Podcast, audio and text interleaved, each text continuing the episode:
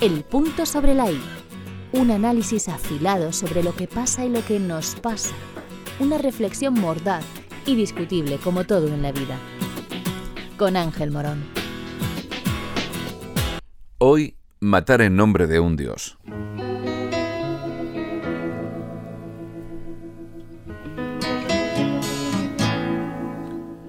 Soy de los que creen que no hay que creer. Me refiero a la fe, a esa creencia en algo intangible e indemostrable que convierte a los seres humanos en creyentes esperanzados. Soy de los que cree que la vida presente es la única vida real porque, que yo sepa, nadie ha hecho una excursión desde el más allá hasta el más acá para contar que hay otra vida después de terminada la terrenal. Por lo tanto, soy de los llamados agnósticos, personas que no otorgamos veracidad a nada que no pueda ser demostrado fehacientemente. Considero este preámbulo necesario para abordar la cuestión señalada en el título, siempre desde el respeto a las opiniones que difieren.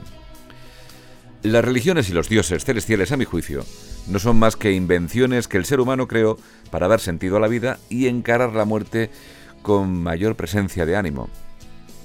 Si alguien piensa que después de la muerte seguirá viviendo otra vida aún mejor que la que se acaba, posiblemente afrontará su final con mayor entereza aunque bien es cierto que la mayoría de los más fervorosos creyentes no tienen la más mínima gana de marcharse de este mal llamado Valle de Lágrimas. A lo largo de la historia, pues, los dioses y las religiones siempre han sido excusas hábilmente manejadas por quienes ostentaban el poder para chantajear al vulgo, esa masa de población por lo general inculta y por tanto fácilmente manipulable. En aras de dioses, en la defensa de dioses, se han cometido y justificado los actos más atroces, los más viles crímenes, porque los designios de los dioses son los que marcan el destino de la gente. Los autoerigidos mensajeros de los dioses, a veces incluso presentándose como la misma encarnación de un dios en la tierra, han gobernado a su antojo siempre valiéndose de su vínculo celestial. La religión es el opio del pueblo, decía Karl Marx, intelectual y filósofo alemán del siglo XIX.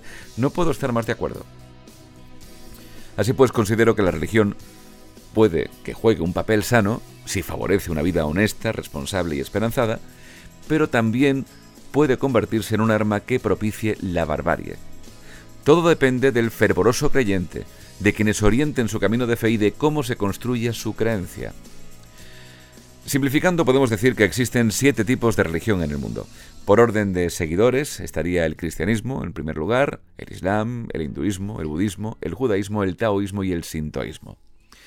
Desde Occidente consideramos que los musulmanes tienen una fe equivocada con Alá como Dios, Mahoma como profeta y el Corán como libro sagrado. Los musulmanes entienden que son los católicos y cristianos los equivocados. En el fondo, tanto da lo que piensen unos y otros, lo importante es el respeto a las creencias de cualquiera, mientras esas creencias no le radicalicen y le conviertan en un asesino. El integrismo islámico es una realidad mal que les pese a sus líderes religiosos, la inmensa mayoría personas de bien. El terrorismo atroz, a veces suicida en nombre de Alá, es una preocupación desde hace décadas en todo el mundo. Es estúpido entrar en comparaciones como hizo hace unos días Núñez fijó diciendo que los católicos no hacían lo mismo. Habría que recordarle al lenguaraz dirigente popular algunos pasajes de la historia como las cruzadas, por ejemplo. Lo ocurrido en Algeciras con un sujeto de 25 años, inmigrante marroquí irregular como vil asesino, como vil protagonista, ha puesto de nuevo sobre la mesa la amenaza del integrismo religioso. Cualquier individuo capaz de matar por razones religiosas no es que sea un demente, no, es un tipo trastornado por una fe que interpreta de forma maligna y le convierte en un terrorista orgulloso de serlo. El miserable, después de matar al pobre sacristán rematándolo en el suelo, no ha dejado de jactarse de su acción. En la foto que ha trascendido en dependencias policiales se le puede ver con hasta un rictus de sonrisa en la cara. El yihadismo, entendiéndolo como una expresión violenta y extremista del Islam, es una amenaza permanente y aunque no se puede lograr nunca el riesgo cero ante la locura atávica de integristas radicalizados, el empeño ha de ser el de protegernos todo lo posible de ataques como el de la pasada semana en Algeciras. Las fuerzas de seguridad han de estar, por supuesto, muy vigilantes, pero también los ciudadanos deben estar alerta para advertir cualquier amenaza. La locura religiosa es una realidad que, por desgracia, no desaparecerá por arte de magia. ¿Has escuchado?